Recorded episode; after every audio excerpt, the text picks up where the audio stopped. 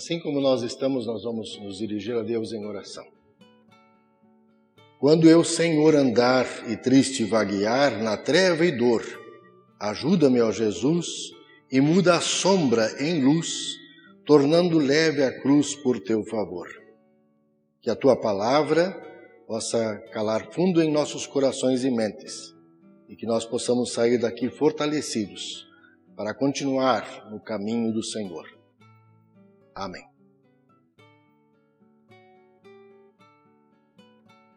O texto que serve de fundamento para esta mensagem é a última frase do nosso evangelho há pouco lido. Foi seguindo Jesus pelo caminho, seguindo Jesus pelo caminho. Marcos 10, 52, a parte B. Muito estimados irmãos e irmãs em Cristo, Deus sussurra baixinho em nossos ouvidos por meio do nosso prazer, quando estamos alegres festejando a vida. Deus nos fala firme mediante a nossa consciência, sobretudo em nossas decisões cotidianas. Mas Deus clama, grita em voz alta por intermédio da nossa dor. Este é seu megafone para despertar o homem surdo. Essas palavras são de C.S. Lewis, um grande apologeta cristão. O personagem central do nosso evangelho de hoje é, não era surdo, ele era cego. Porém, eu acredito que a dor e o sofrimento de não ver de ter que ficar à beira do caminho em estado de total mendicância, certamente foram instrumentos usados por Deus com um megafone para levá-lo à correta visão das coisas. Uma espécie de pedagogia divina. Embora o texto seja bem conhecido para a maioria de nós, um texto bem conhecido, já bastante batido, né? muito pregado, né? sabemos o cego de, Bartimeu, o cego Bartimeu, é bom nós recordarmos neste instante, nesta meditação, quem de fato era Bartimeu. Qual seria a história daquele homem conhecido não por sua vida, trajetória, talentos, dons, mas por uma marca física que o limitava e o condicionava a uma condição existencial de sofrimentos e de misérias. A Bíblia simplesmente nos diz ele era filho de Timeu, Bartimeu. Simples assim no hebraico, Bar significa filho, Timeu, Bartimeu, filho de Timeu. Então, para conhecermos melhor o filho de Timeu, Bartimeu, precisamos saber quem era o seu pai, Timeu. Segundo alguns historiadores, e eu o sigo nisso, Timeu foi um general bem-sucedido que servia a Israel e que, quando aconteceu o domínio do Império Romano, todos os seus bens foram confiscados e o seu salário foi retirado. Timeu então tornou-se um revoltoso, liderou vários ataques na tentativa de desestabilizar o governo do Império Romano na região. Porém, identificado pelos romanos como uma pessoa perigosa, foi perseguido, preso e morto. E mandaram então cegar o filho para evitar que se tornasse um revoltoso mais perigoso do que o pai. E isso fica bem indicado num detalhezinho do Evangelho, quando no texto o evangelista Marcos diz, no pedido de, do Bartimeu, diz, se dirigindo a Jesus, que eu possa ver de novo. É um indicativo de que provavelmente essa história tem fundamento. Portanto, tudo que tudo indica, mesmo que esse filho de Timeu não era cego de nascença, como na história que o evangelista João nos conta. Ainda com relação ao seu pai, recordemos que naquela época era comum a crucificação de um número grande de pessoas que prejudicassem a ordem e o governo do império. Era comum também eliminar filhos homens, ou torná-los pelo menos deficientes, para que não conseguissem seguir o exemplo dos seus pais. Os romanos eram cruéis, achavam melhor deixar vivo alguém da família, mas com alguma deficiência bem acentuada, porque seria um verdadeiro outdoor ambulante avisando: não sigam o exemplo de Timeu. Vejam o que aconteceu com ele e com seu filho. Mas vamos mergulhar na essência do nosso evangelho de hoje, pois mais importante que fazer uma reflexão histórico-sociológica é ouvir, meditar e sair daqui hoje refletindo na mensagem central e nas lições mais importantes desta bela história. Porém, antes eu gostaria de contextualizar também os demais textos do dia. Os textos selecionados para esse 22 segundo domingo após Pentecostes.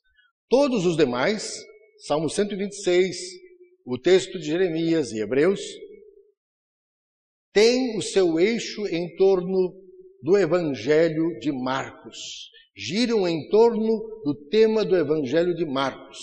E ainda que eles possuam ênfases distintas e particularidades próprias, gravitam em torno da mensagem deste Evangelho e o enriquecem, lançando mais luz sobre ele. Jeremias 31, 7 a 9. É um hino de louvor anunciando o futuro. Fala do regresso de Israel da Babilônia há de ser resgatado o meu povo, diz Deus, lá dos confins do mundo, das terras do exílio e do cativeiro, para formar novamente uma grande nação. Aliás, nesse texto do Jeremias 31, no versículo 3, antes do nosso texto, está registrado um dos mais maravilhosos textos, a meu ver, no Antigo Testamento. A mais linda mensagem que perpassa toda a Escritura, na verdade. No versículo 3 diz assim: Povo de Israel, eu sempre amei vocês e continuo a mostrar que o meu amor por vocês é eterno. Assim também o Salmo 126 emoldura a mesma promessa, uma bela canção de peregrinos, como diz lá o título do Salmo 126, em que o choro ao semear transforma-se em alegria ao colher em que o sonho se torna realidade. Neste salmo está também registrado um versículo que nós conhecemos, a maioria de nós, pelo menos na tradução antiga, aquele texto conhecidíssimo. Grandes coisas fez o Senhor por nós, por isso estamos alegres. Mas o texto do profeta Jeremias chama a atenção pela riqueza extraordinária que ele possui. Cegos são guiados, aleijados caminham por vias planas e a condição da mulher grávida não a impede de participar plenamente da festa. Nem a súplica e o pranto desafinam o canto e o louvor do povo de Deus. Tudo acontece por causa dele. O povo de Deus é guiado do inferno ao paraíso pelos caminhos que Deus traça, pelo, pelos caminhos que Deus prepara. Israel tem apenas uma tarefa a cumprir: entoar louvores. Se o texto de Jeremias apresenta com radicalidade a oposição entre o cativeiro e seu avesso, ou seja, o caminho do inferno para o céu, o texto da Epístola Hebreus 7 nos conta o como, nos fala da mediação. Se o texto do profeta Jeremias, nele não ouvimos sobre a mediação, a Epístola de Hebreus detém-se completamente nela e explica a causa da salvação o rei sacerdote Melquisedeque, rei da justiça, é apresentado como o próprio Jesus. Ele é o próprio caminho, a mediação, o causador da salvação, o feitor da justiça, o rei da paz. Por isso fala lá o rei de Salém, rei da paz.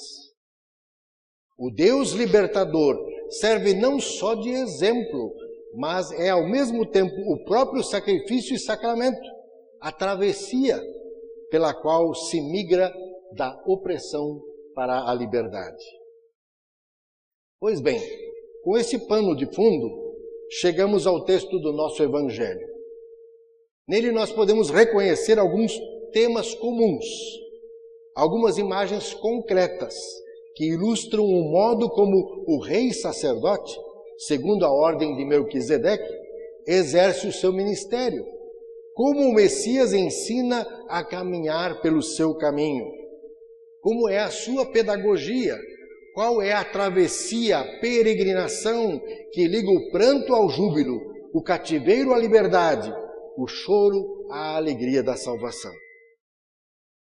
O evangelista Marcos insere esse texto da cura de, cura de Bartimeu imediatamente antes da entrada de Jesus em Jerusalém.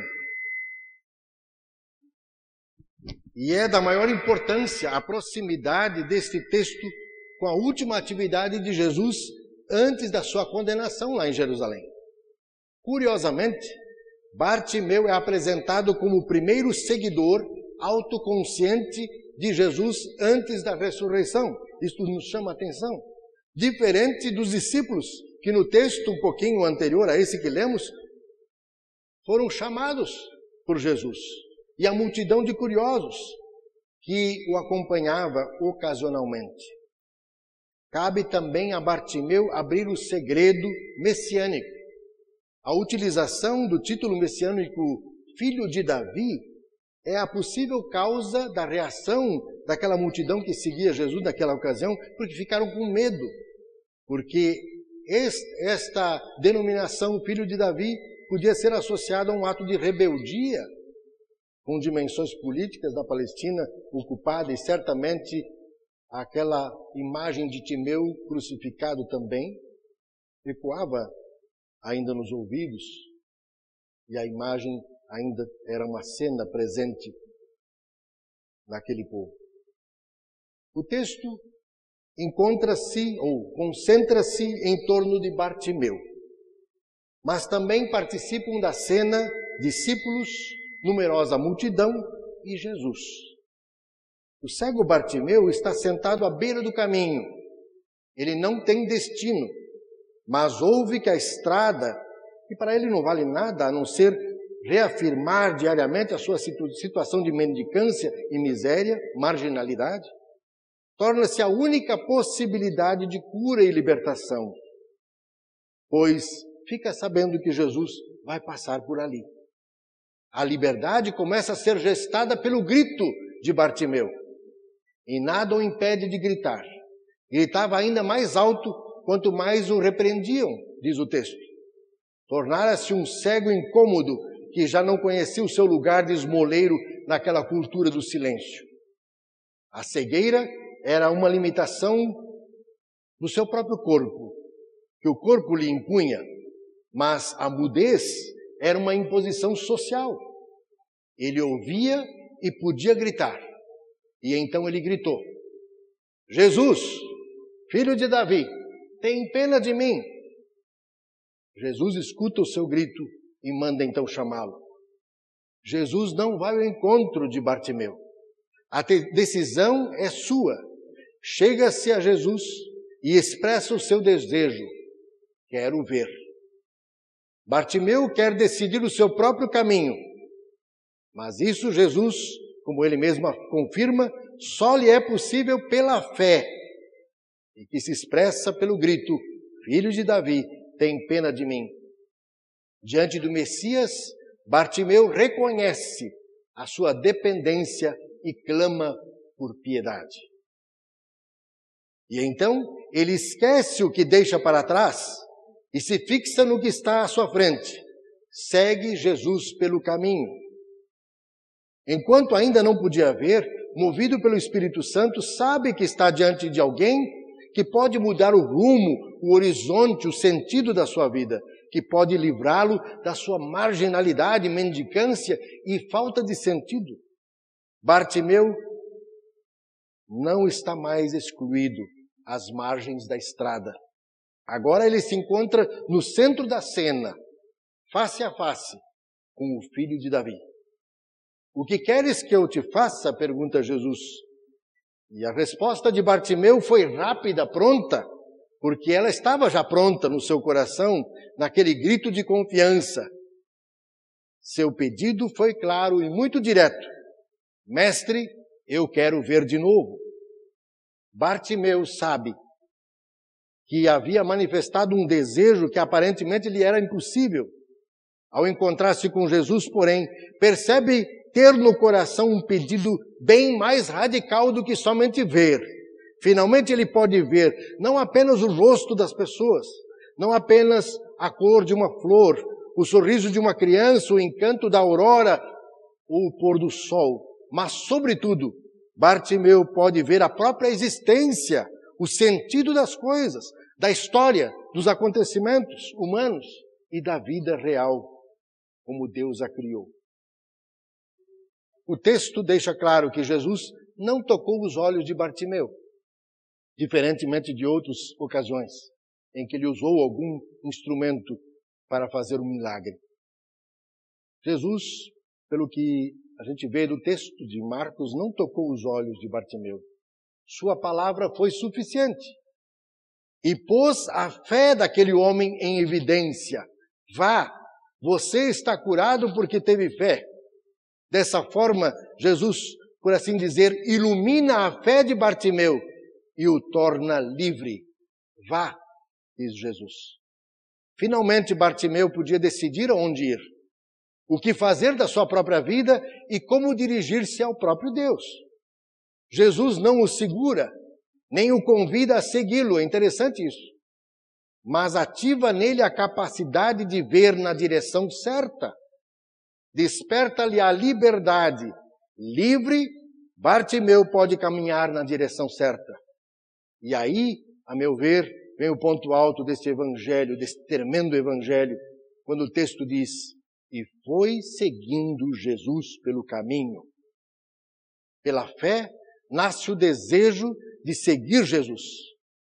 A fé o move a segui-lo, porque a fé se transforma em ato de amor. A fé que se apega, que se agarra no amor divino, verdadeiro e eterno de Deus, também se transforma em amor.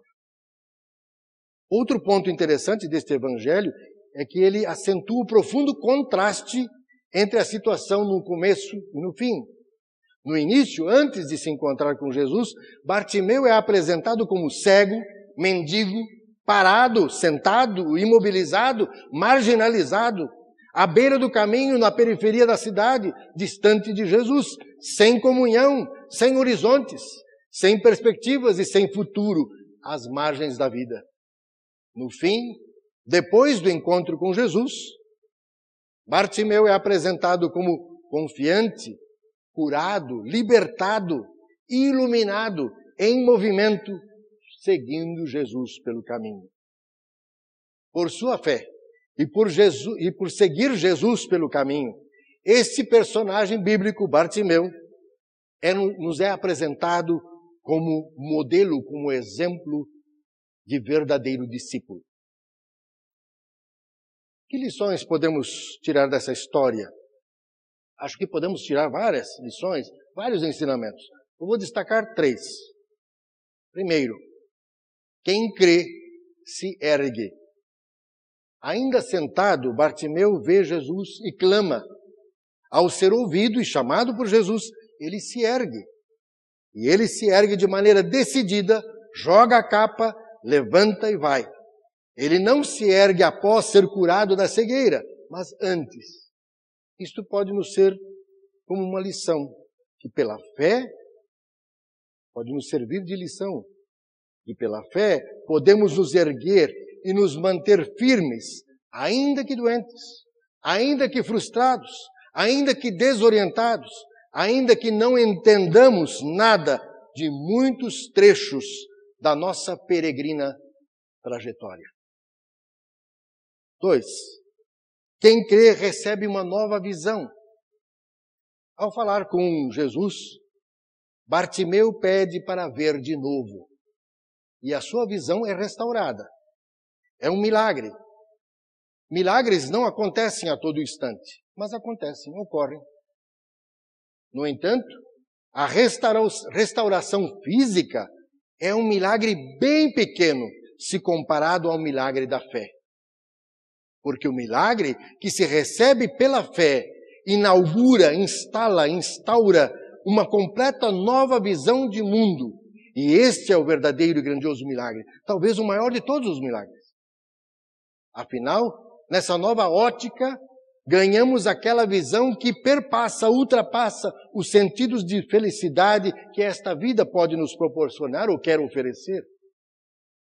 Pela fé, ganhamos a visão a partir da qual o próprio Criador dirige a história, ainda que não a compreendamos racionalmente, ainda que nunca sejamos informados por completo de como ele consegue harmonizar, por exemplo, o nosso livre-arbítrio aos seus desígnios, aos seus insondáveis desígnios. Pela fé, portanto, ganhamos novos olhos, olhos para ver de verdade, ver a realidade, a vida, o mundo, as pessoas na perspectiva, na ótica de Deus. Esta visão ilumina e dá verdadeiro sentido à existência. Com esta visão, podemos jogar fora todos os outros mantos, os nossos trapos imundos e fétidos, que talvez nos aprisionam ao longo da trajetória, que nos impedem de ver verdadeiramente. E três, quem crê em Jesus faz nova caminhada. Diz o Evangelho que depois do milagre, Bartimeu seguia Jesus estrada fora. Foi seguindo Jesus pelo caminho com visão nova e restaurada, Bartimeu também iniciou uma caminhada nova com Jesus. A cura tem um efeito prático. Seguir Jesus pelo caminho em uma atitude totalmente diferente daquela dos outros discípulos que haviam discutido também no texto anterior quem era o maior. Lembram? Nós lemos dois domingos atrás os discípulos discutindo quem era maior crendo em Jesus, não só temos uma nova visão de todas as coisas, mas também somos capacitados a sair da beira do caminho e a caminhar com Ele estrada fora. Eu acho que todos nós aqui lembramos que nos primeiros tempos da igreja, sobretudo nas primeiras décadas e talvez nos primeiros três séculos, os cristãos eram conhecidos ou ficaram conhecidos como o grupo do caminho. O caminho definia a condição dos seguidores de Jesus. Assim, quando contavam essa história do Bartimeu aos novos convertidos, estavam indicando a nova condição deles como seguidores de Jesus no caminho. Portanto, Bartimeu, de alguma forma, representa todos nós. Afinal, todos nós, antes do batismo ou antes da conversão, não estávamos no caminho, mas à beira dele, absolutamente cegos, vivendo em meio às sombras do pecado e presos à mendicância espiritual. A felicidade está em estar no caminho com Jesus, em viver e em peregrinar com Ele. Que bom que estejamos no caminho. E que bom que nós também podemos possamos participar da evangelização convidando a quem está à margem da vida para caminhar, peregrinar conosco. Quem está na escuridão a encontrar a luz. Que privilégio tremendo é esse de termos novos olhos e visão nova para o mundo e para a vida. Portanto, nós que já estamos no caminho do Senhor, podemos testemunhar dizendo ao mundo que Jesus ainda continua passando, que o tempo da graça não terminou, que o tempo para o perdão, a vida e a salvação em Cristo não terminou. Esse anúncio, essa pregação, mediante a ação do Espírito Santo, desperta em quem está à beira do caminho o desejo de encontrar-se com Ele também. A história de Bartimeu, o cego de Jericó, é uma página aberta na Bíblia que continua a pregar para todos nós. Continuemos confiando na misericórdia de Deus, que cura, salva e liberta.